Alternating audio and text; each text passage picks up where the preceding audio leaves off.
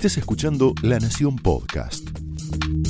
A continuación, Jonathan Viale aporta su mirada sobre la realidad nacional en Más Realidad.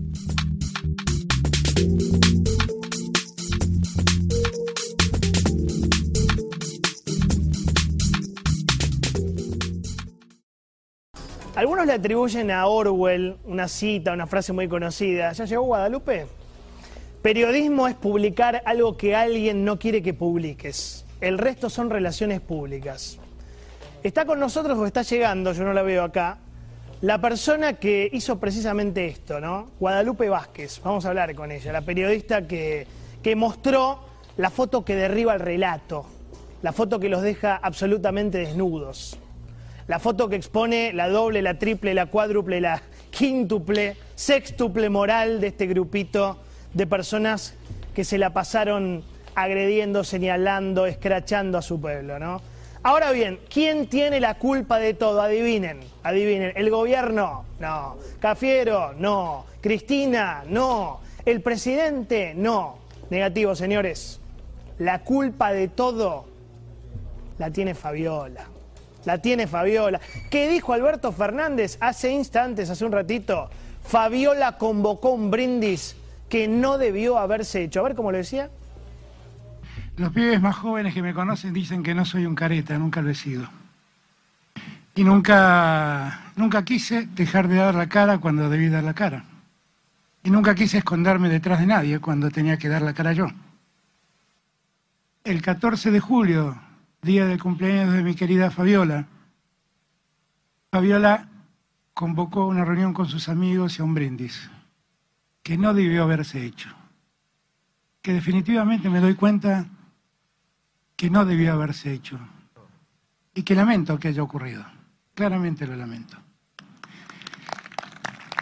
Pero que lastima a mucha gente, lastima a mucha gente que entró por distintos motivos y que de repente se ve en los diarios. Lastima a los seres queridos, los que hacemos política ya hay un momento donde el cuero se nos curte y entonces las balas son más difíciles que nos entren, pero los que vivimos con gente que no tiene que ver con la política sufre y padece mucho todo esto. Desde esa condición humana que tenemos los que hacemos políticos, lamento lo que ocurrió. No va a volver a ocurrir. Bueno, qué condición humana que tiene el presidente. ¿Qué diría Ana Arendt, no? De la condición humana del presidente. Además, poco hombre, porque poco caballero tirarle toda la porquería a tu pareja porque vos no tenés el coraje de hacerte cargo. A mí nunca se me ocurriría, no sé, Ritondo, ahí tenemos gente que está en pareja, no sé, echarle la culpa a tu mujer, a tu esposa. Es de poco, es de poco hombre. Pero ya no es un análisis político, este es para otra, para otra discusión, ¿no? Lo mismo que hizo esta mañana el otro Fernández, Aníbal. Aníbal dijo, la complicación la quieren poner porque la señora hizo una comida. ¿Qué va a hacer el marido? ¿Llegar y cagarla trompadas? Escucha. El cumpleaños de Fabiola Yáñez, con lo cual si ella organizó un cumpleaños en contravención de las normas sanitarias, es un problema que no atañe a la función pública no atañe a la función pública. Listo, se terminó. La complicación la quieren poner porque la señora hizo una, una comida, una cosa por el estilo, eso, que a lo mejor eh, pueda ser criticable, sí, está bien. ¿Qué va a hacer el marido? Como en la Edad Media, 1200 años atrás, llegar y cagar a palos. Bueno, y después insistió Aníbal, ¿no? Hermoso lo que dijo. ¿Cómo se resuelve esto? Llega el marido a la casa, la mujer organizó un cumpleaños y el marido la lleva a la habitación y le pega dos piñas. Bruto, por suerte no son misóginos, ¿no? Tuvieron una semana hablando de misoginia, por suerte no son machistas.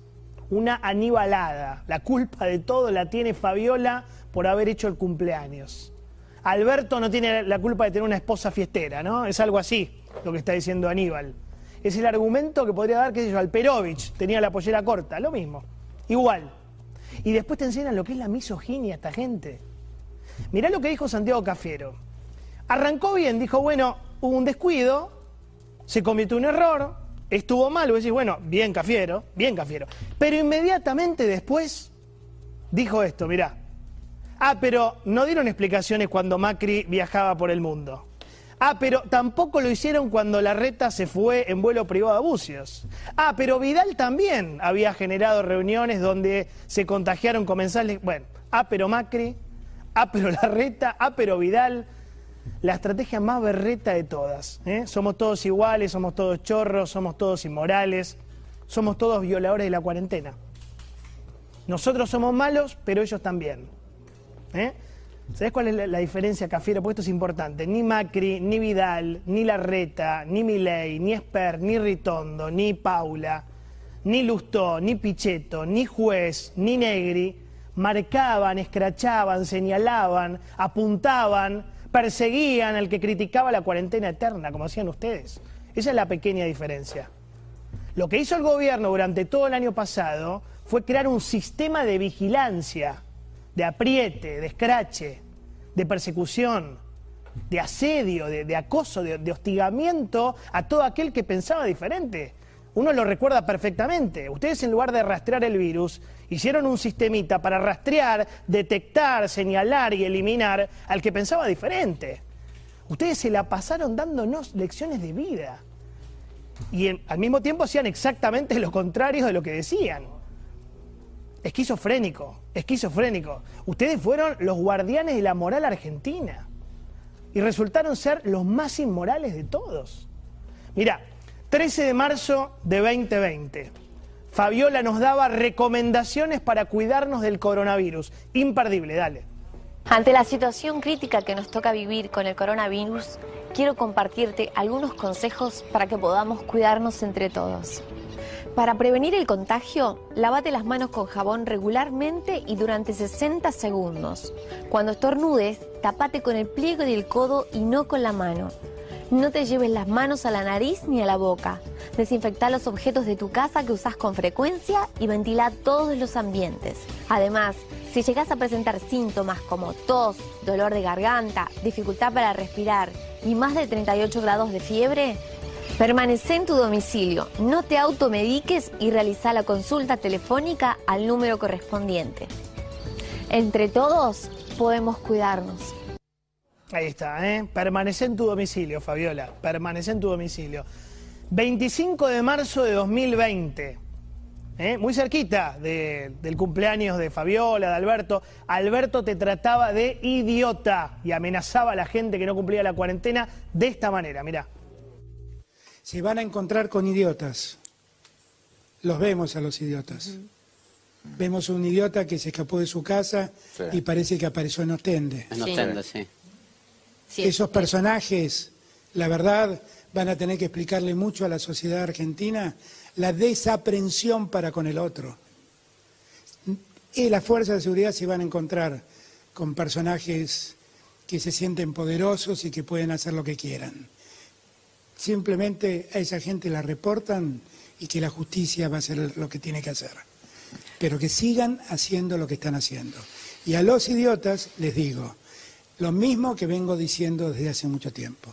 La Argentina de los vivos que se zarpan y pasan por sobre los bobos, se terminó.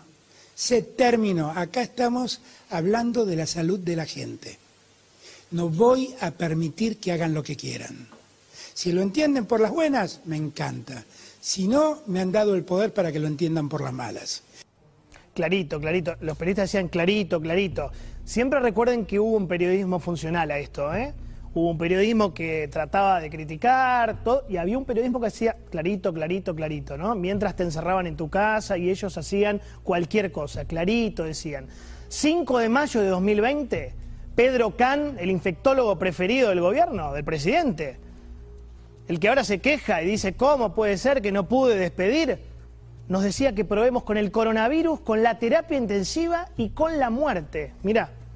Hay una vieja frase que se usa en la educación que dice eh, los que creen que la educación es cara, que prueben con la ignorancia. Yo diría que los que creen que la, que, la cuarentena es, es, mala, que prueben con el coronavirus, con, con, terapia intensiva y con la muerte. Es tremendo, es verdad.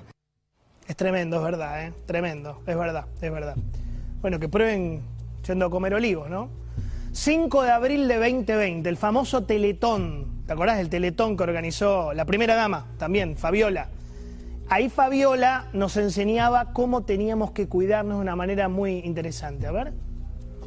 Quizás sea el universo que nos ha destinado a unirnos después de tanta división. Que tu vida vale igual que la mía, porque si me cuido yo, te estoy cuidando a vos, y si te cuidas vos, me estás cuidando a mí. Es doloroso que tengamos que aprender así, pero así hemos de aceptarlo y actuar, no en consecuencia, sino a conciencia te llega al corazón, realmente te, penetra el corazón. 8 ¿eh? de junio de 2020, Graciana Peñafort, la abogada de Cristina, nos apuntaba con el dedo, ¿no? Por salir a correr, ¿te acordás de esto? Soy grupo de riesgo, estoy encerrada en mi casa, aislada desde el 13 de marzo. El que salió a correr sin barbijo, que no respetó el distanciamiento social, va al mismo chino que yo. El nivel de irresponsabilidad es realmente una mierda. Quieren correr y yo quiero vivir. Tremendo. Pobre Graciana, ¿no? Estaría bueno que le diga esto a Alberto. 10 de abril de 2020. Carolina Mara Fiotti, la colorista, la colorista de Fabiola. Mirá, se indignaba en Twitter con la gente que salía a correr. Mirá, Guadalupe.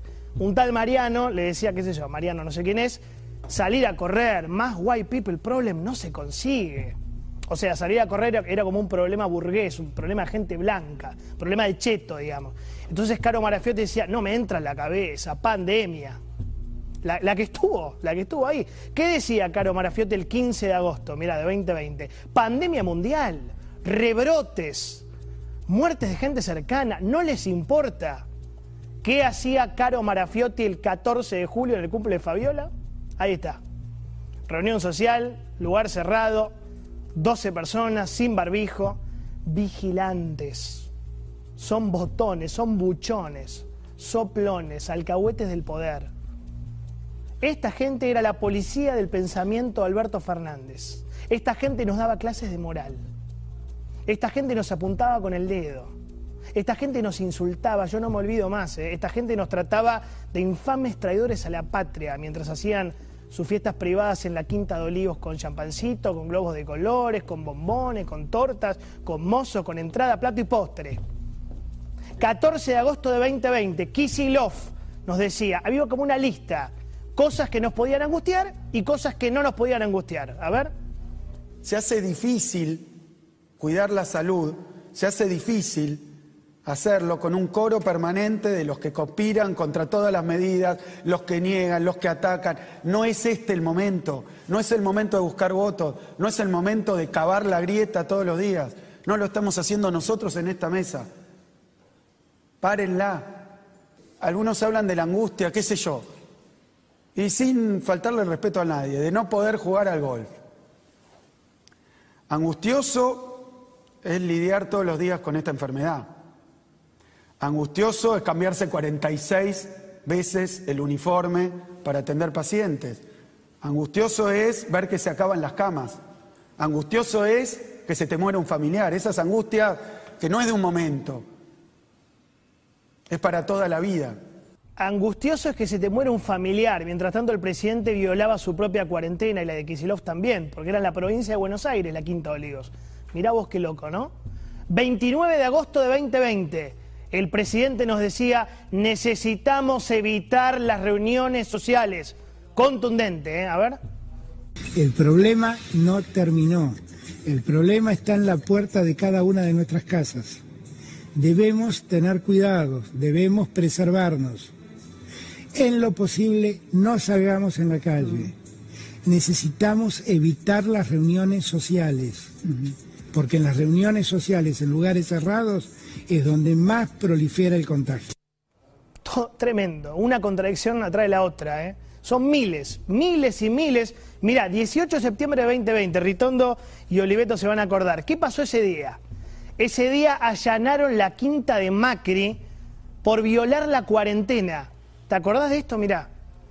Eh, hubo una denuncia hecha por un funcionario de la Municipalidad de Malvinas Argentinas eh, que se presentó en una seccional policial y dijo que por medio de comunicación se había enterado de que el del expresidente Mauricio Macri había tenido una reunión en su quinta al regreso de Europa y eh, él dijo que según la información que había en los medios se estaba violando el aislamiento social preventivo y obligatorio. Entonces la policía bonaerense le giró la causa a la justicia y el juez federal de 3 de febrero, Juan Manuel Culota, ordenó secuestrar las cámaras de seguridad de los abrojos. Bueno, acá van a pedir la cámara de seguridad en Olivos, me imagino, la lista. Vamos, fiscal, ¿eh? estamos esperando. Con la listita solo no alcanza, ¿no? Fiscal. Mientras tanto, mirá lo que decía Alberto, hablando de su propia cuarentena. A ver. ¿Cómo les va? ¿Cómo andan? ¿Bien? Bueno, acá seguimos en cuarentena. Los estoy viendo poco y nada porque no estoy yendo a casa de gobierno tratando de cumplir con la cuarentena que yo mismo impongo. es espectacular.